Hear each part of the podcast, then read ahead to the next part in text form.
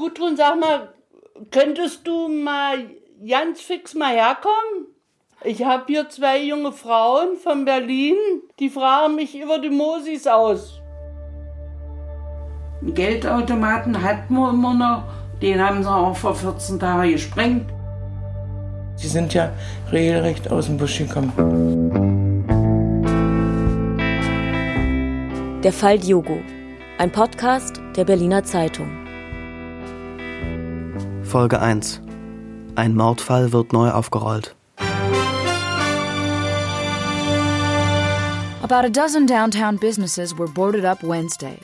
Es ist Frühsommer 2020. Die Corona-Zahlen sinken. Dafür reden alle von George Floyd, der Schwarze aus Minneapolis. Der starb, weil ein Polizist minutenlang auf seinem Hals kniete. Der Fall geht um die Welt. In den USA gehen die Menschen auf die Straße. Sie protestieren gegen Rassismus. Dann erreicht die Black Lives Matter-Bewegung auch Deutschland. Auch hier gibt es Demonstrationen gegen Rassismus in der Gesellschaft. Auch hier schaffen es immer mehr Fälle in die Nachrichten. Einer davon ist der Fall Diogo. Ein Mord an einem Mosambikaner, der offenbar nie aufgeklärt worden ist. 30. Juni 1986. Auf der Strecke zwischen Berlin und Dessau steigen Neonazis in einen Zug. In der DDR nahmen seit Mitte der 1980er Jahre die Probleme mit den Rechtsradikalen zu. Tausende gab es, gut organisiert. Sie gingen gezielt gegen Ausländer vor. Im Zug treffen die Neonazis auf den 23-jährigen Mosambikaner Manuel Diogo. Er ist auf dem Heimweg nach Coswig, wo er in einem Sägewerk arbeitet. das ist ein Auszug aus einer Dokumentation des Mitteldeutschen Rundfunks. Es geht um rassistische Vorfälle in der DDR. Im Film wird der Mord im Zug mit Schauspielern nachgestellt. Man sieht Neonazis in Springerstiefeln und schwarzen Mützen, die mit hasserfüllten Gesichtern oder besser Fratzen auf ihr Opfer einschlagen. Wer das sieht, hat keine Zweifel daran, dass Manuel Diogo ermordet und das Verbrechen vertuscht wurde. Keiner scheint heute an dieser Version zu zweifeln. Es gibt sogar einen Krimi-Autoren, der die Geschichte literarisch verarbeitet hat. Morduntersuchungskommission heißt der Roman von Max Annas. Er soll auf einem wahren Fall beruhen. Gerade hat der Krimi-Autor dafür zwei wichtige Literaturpreise gewonnen. Und auch die Medien scheinen von der Mordversion überzeugt zu sein. Die meisten berufen sich auf den MDR-Beitrag, aber auch auf einen westdeutschen Historiker, Harry Weibel. Er sagt, er habe die Akten gelesen und sei überzeugt, dass die Stasi den Mord vertuscht hat. Weil so ein Neonazi-Verbrechen nicht zur antifaschistischen Ideologie der DDR passte. Die Empörung ist heute, 34 Jahre später, in der Öffentlichkeit groß. Und die linken Abgeordnete Andrea Julige stellt am 28. Mai 2020 eine kleine Anfrage an die Landesregierung Brandenburg. Ich frage die Landesregierung. Wurden nach dem oben genannten Bericht des MDR Ermittlungen wegen des Verdachts der Ermordung von Manuel Diogo eingeleitet? Wurden im Verlauf des Verfahrens die Unterlagen der Volkspolizei der DDR, die Gerichtsakten zu dem oben genannten Gerichtsverfahren, die Stasi-Akten, Obduktionsberichte geprüft, soweit vorhanden, und wenn ja, mit welchem Ergebnis? Wurde durch die Behörden der DDR ein Täter ermittelt und wurde dieser verurteilt, wenn ja, zu welcher Strafe, wegen welcher Tatbestände und durch welches Gericht? Am 29. Juni 2020, dem 34. Todestag von Manuel Diogo, teilt die Staatsanwaltschaft Potsdam mit, den Fall neu aufzurollen. Ein Kriminalkommissar wird beauftragt, herauszufinden, was die Wahrheit ist, was damals von der Staatssicherheit verschwiegen wurde. Auch wir beschließen, den Fall zu recherchieren, weil er uns interessiert, aber auch, weil wir einen Hinweis bekommen haben, einen Anruf von einem ostdeutschen Historiker. Er heißt Ulrich van der Heiden und er sagt, stimmt alles nicht. Fake News. Lesen Sie die Akten. Fake News, das hört man ja heute ständig, überall. Aber dass sich dabei jemand auf Akten beruft, kommt eher selten vor. An dieser Stelle kurz, wir sind ein deutsch-deutsches Autorenteam. Ich, Jenny, komme aus dem Westen. Ich habe keine Ahnung von Neonazis in der DDR. Klar weiß man, dass es in Ostdeutschland große Probleme mit Neonazis gibt. Aber wann genau das angefangen hat, ich, Anja, komme aus dem Osten. Ich erinnere mich an übermalte Hakenkreuze auf Schulbänken und ein Neonazi-Haus in der Weitlingstraße in Lichtenberg, wo ich aufgewachsen bin. Aber ich bin mir nicht sicher, ob das wirklich vor der Wende war oder erst danach. Wir telefonieren mit Ulrich van der Heiden, dem Historiker, und machen einen Termin aus. Und so lange wollen wir uns ein eigenes Bild machen.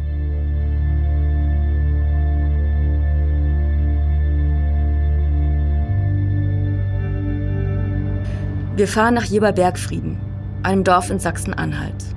Früher, zu DDR-Zeiten, war es der Bezirk Halle. Hier im Sägewerk hat Manuel Diogo gearbeitet. Wir fahren von der Autobahn ab. Landstraßen führen durch die Wälder des Fläming, durch Dörfer, die Göritz heißen, Köselitz oder Stacklitz. Die Hauptstraße vor dem Ortseingang, links Buchenwälder, rechts Bahnschienen. Dann das Sägewerk. Das muss es sein.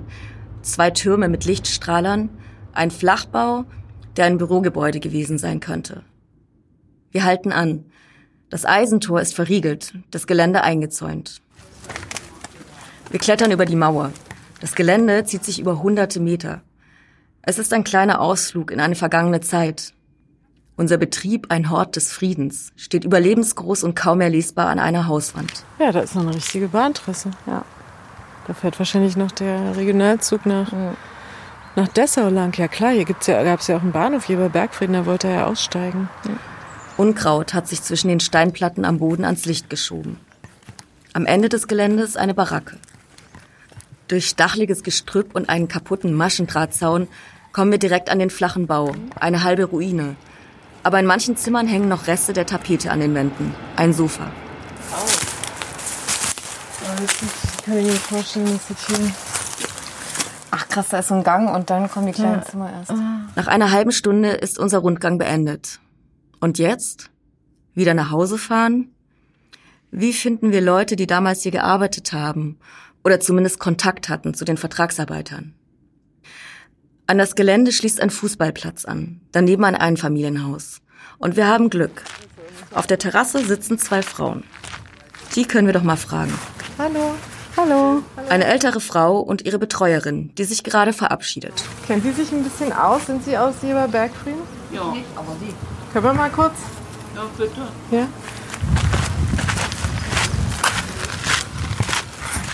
Wir suchen Leute, die hier also, ja, in den 80er Jahren gewohnt haben. Haben Sie damals hier schon gewohnt?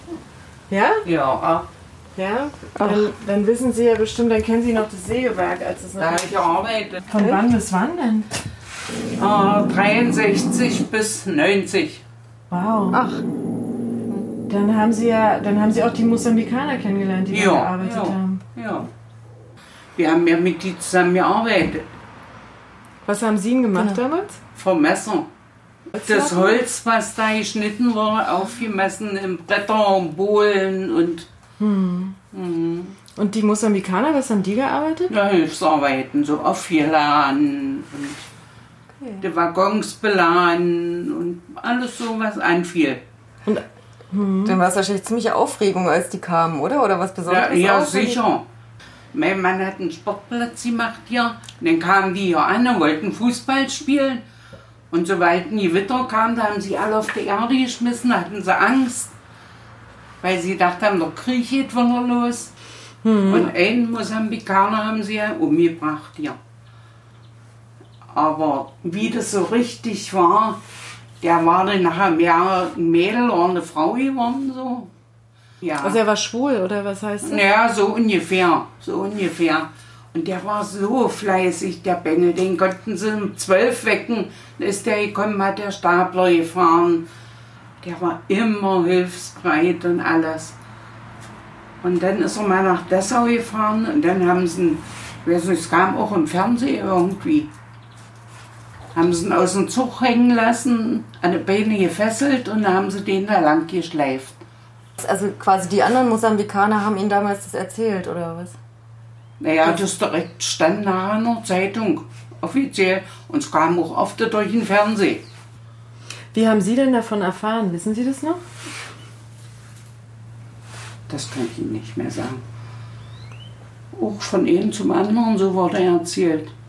Manuel haben sie tot gefunden und das, da, da kann ich mich so, ich weiß, dass es schlimm war, dass wir alle geheult haben, weil der eben wirklich fleißig war.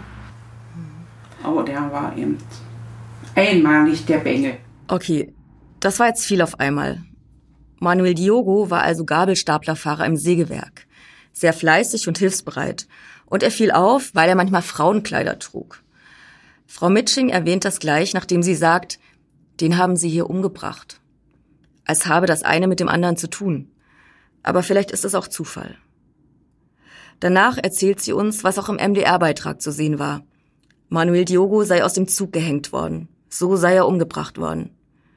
Das habe sie im Fernsehen gesehen und in der Zeitung gelesen.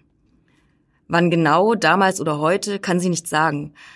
Aber man merkt, wie es sie noch auffühlt nach 34 Jahren, nach so langer Zeit.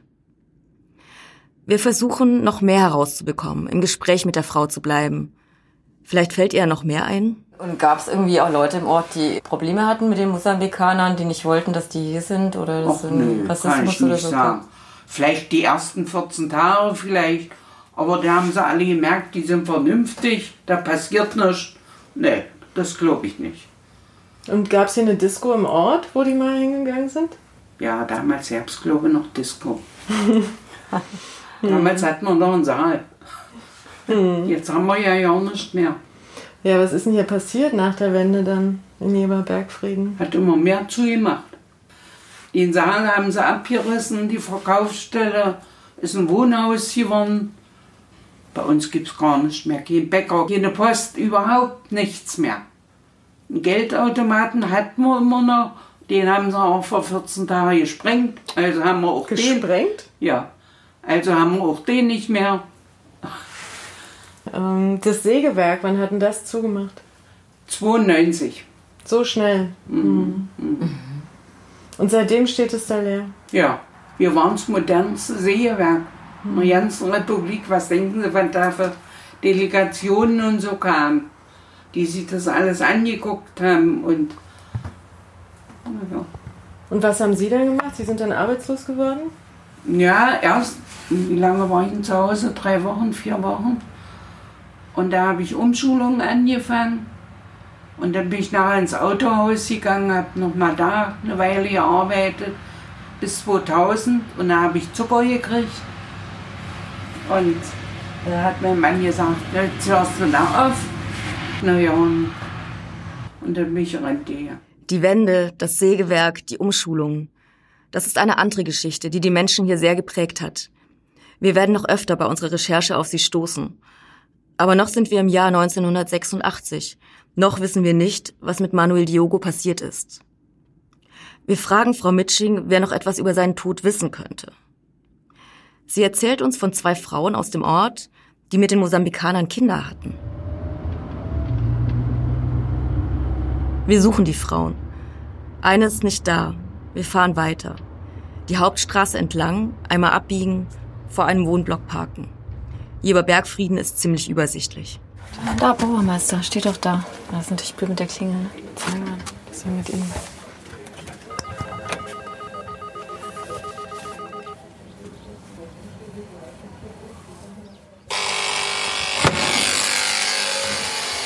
Wir steigen die Treppen nach oben. Im zweiten Stock steckt eine Frau ihren Kopf aus der Tür.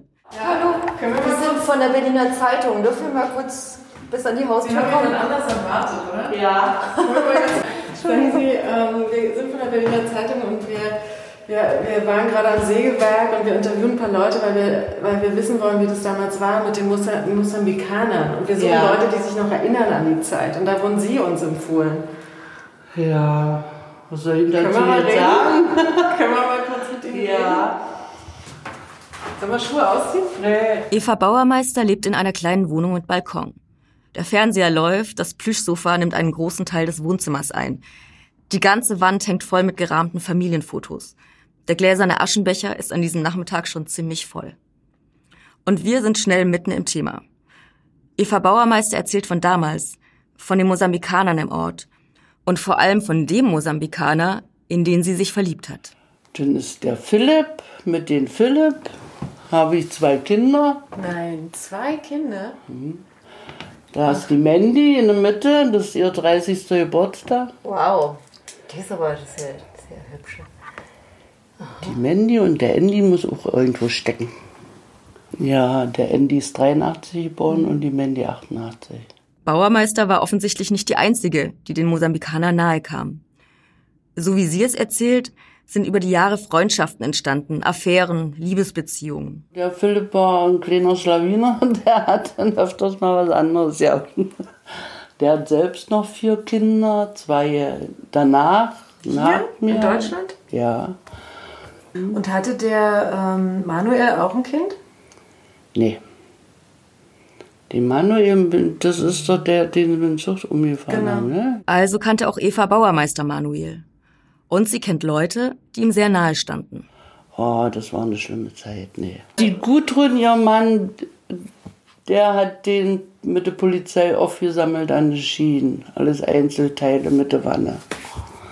Die kennt alles, die kennt erzählen, aber die kommt nicht. Das klingt alles ziemlich gruselig. Leichenteile. Wann soll sie denn kommen? Die wollte heute kommen. Um wie viel Uhr? Einfach so? Die, die kommt immer so, wenn der Hund belommt ist. Soll ich so schnell mal anfangen? Ja. Perfekt. Reporterglück.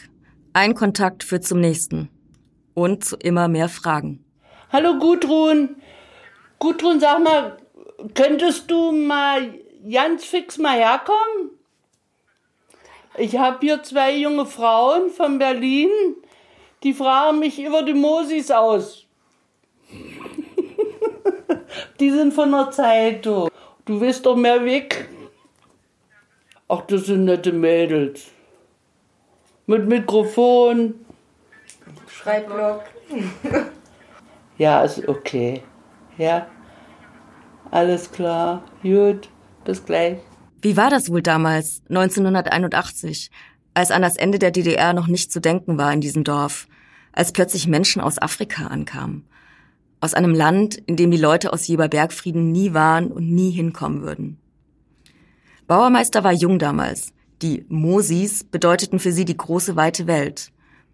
Und die Mosambikaner wiederum, jung, mit wenig Bildung, kamen aus einer völlig anderen Kultur, mussten im Sägewerk schuften, Wurststullen essen. Aber ein bisschen war für sie vielleicht auch Jeber Bergfrieden die große weite Welt. Alkohol, Diskos, Frauen.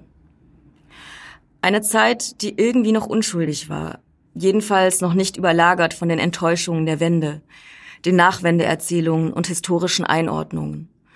Und diese Zeit wird in diesem kleinen Wohnzimmer von Frau Bauermeister wieder lebendig. Jetzt, jetzt können Sie gleich was fragen. Hallo, guten Tag. Jenny Roth ist mein Name. Hallo, von der Berliner Zeitung. Hallo, Anja Reich. Ja, hier ist mein Presseausweis. Ja, schön.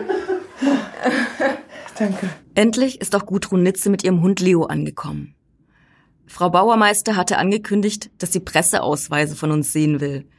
Sie hatte schon mal Ärger mit Fremden, die sich als Polizisten ausgegeben haben. Aber dann erzählt sie gleich los. Auch Nitze kann sich ziemlich gut an die 80er Jahre und die afrikanischen Vertragsarbeiter erinnern. Nicht, weil sie eine Affäre mit einem von ihnen hatte, sondern weil ihr Mann Klaus der Heimleiter war. Und sie sich zusammen mit ihm um die Mosambikaner kümmerte. Wenn sie über sie redet, klingt das nicht gerade politisch korrekt, aber mütterlich. Sie sind ja regelrecht aus dem Busch gekommen, kann man mal sagen. Im Oktober sind sie gekommen, 81. Da ist mein Mann sonnabends oder sonntags mit denen nach Dessau gefahren ins Kaufhaus, um einzukleiden. Und er war eben die Mutter für 25 Mosambikaner. Und ich war dann noch das, die dazu gehört. Ja, nee, aber wir haben schöne Feiern gemacht. Schöne Hier, ja, Geburtstag, jeder wollte Erdbeertorte haben. Ich habe da manchmal 20 Torten gebacken zu Hause. Obsttorten und alles sowas, ja. Also wir haben die wirklich sehr gut betreut. Und der kleine Pirata, der hat eine Frau, ein schönes Häuschen und der hat auch Arbeit. Und der Mauricio, der Dolmetscher, der hat noch mehr Kinder. Und die Tochter, die, die ist so schlau, der war ja sehr schlau, der Mauricio. Die hat jetzt ihren Doktor gemacht. Nazis habe es damals nicht gegeben, sagen die Frauen. Oder passen sie einfach nicht in ihre lustigen Geschichten von früher? Wollen sie den Osten, ihre alte Heimat, verteidigen? Wird da irgendetwas ausgeblendet? Ach, sagt Gudrun Nitze, man habe sich vertragen, außer wenn zweimal die gleiche Frau wollten, wenn Alkohol im Spiel war. Und zu Manuel fällt ihr ein, ein fleißiger, ruhiger Typ, der selten über die Stränge schlug, keinen Alkohol trank. Nicht einmal Frauenbesuch habe er gehabt. Und ausgerechnet er sei dann ums Leben gekommen. Und dann sagt sie doch, ermordet. Ihn haben sie schubweise aus dem Zug raus. Und da haben sie immer diese, äh, wie heißen denn die Stiefel, die schwarzen Stiefel? Springerstiefel? Ja, die hatten die Bengels an, waren zwei oder drei Bengels. Und die haben die in der Schubweise. Und woher wissen Sie das? Hm. Gudrun Nitze überlegt. Und wir wundern uns. Nitze erinnert sich an die Uhrzeit, zu der die Kripo an der Tür stand, weil ihr Mann als Heimleiter den Toten identifizieren sollte. Sie erinnert sich an Erdbeertorten und an die Zahnbürsten, die ihr Mann für die Mosambikaner kaufte. Aber wenn man sie fragt, was passiert ist in jener Nacht, dann erzählt sie genau das, was im Fernsehen gezeigt wurde. Dann stimmt es doch? Da gab's mal im MDR gibt's doch immer die, diese Sendung, die Story. Ja. Und da haben sie das nachvollzogen, diesen ganzen Unfall.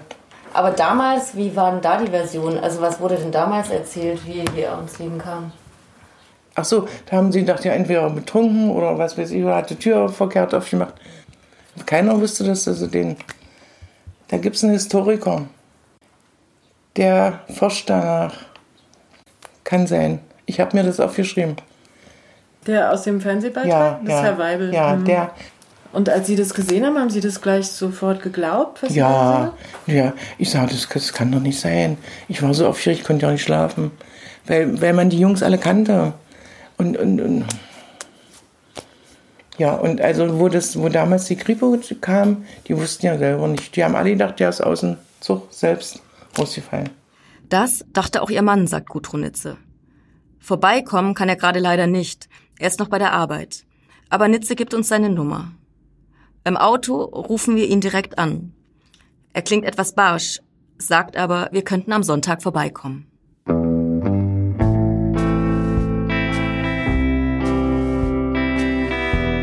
In der nächsten Folge, was uns der Heimleiter erzählt und was in den Akten steht, die wir bei der Stasi-Unterlagenbehörde bestellt haben. Denn die sind inzwischen angekommen. Der Fall Diogo. Ein Podcast von Anja Reich und Jenny Roth. Ton und Schnitt Sebastian Reuter. Sprecher Aaron Blank. Mitarbeit Irma Hausdorf.